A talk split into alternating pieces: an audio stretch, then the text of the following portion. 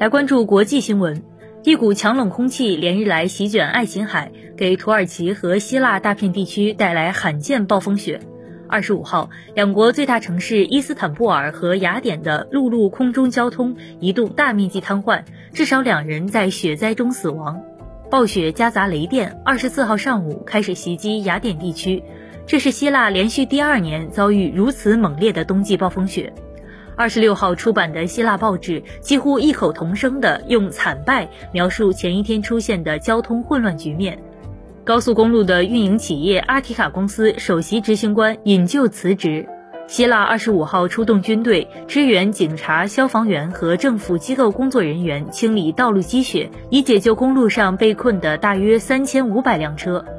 连接首都市区与国际机场的一条主要公路上，三百辆车被困。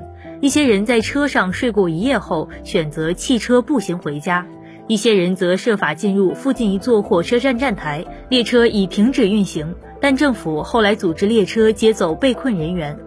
这场暴风雪还导致雅典十多个居民区停电，二十六号供电还未完全恢复。在希腊北部城市塞萨洛尼基，一名夜宿户外的六十岁流浪汉死亡，可能是被冻死。当地政府说。原本准备将他安置到收容中心，但遭到拒绝。土耳其阿纳多卢通讯社报道，在阿马西亚省，一名三十四岁居民在返回村子途中遇暴雪死亡。土耳其西南部海滨度假地博德鲁姆和达特恰也出现罕见降雪。地中海沿岸的安塔利亚市突降二十九年来第一场雪。在人口一千六百万的最大城市伊斯坦布尔，一些地方积雪超过八十厘米。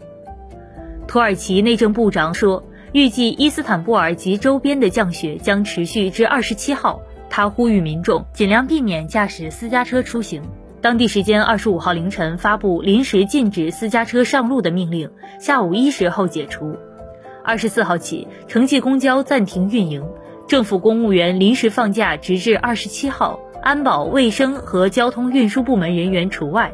各地中小学本来已经放寒假，无需停课。各大学决定把校园关闭期限延长至本月底。航空旅客抱怨信息混乱，在社交媒体上抗议，称二十五号早晨收到土耳其航空公司航班停飞直至当天午夜的消息，行程被扰乱。二十四号起，伊斯坦布尔机场因为一处货舱被积雪压垮，出于安全考虑，宣布航班暂时停飞。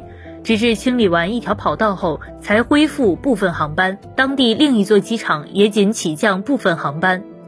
本栏目由南方都市报出品。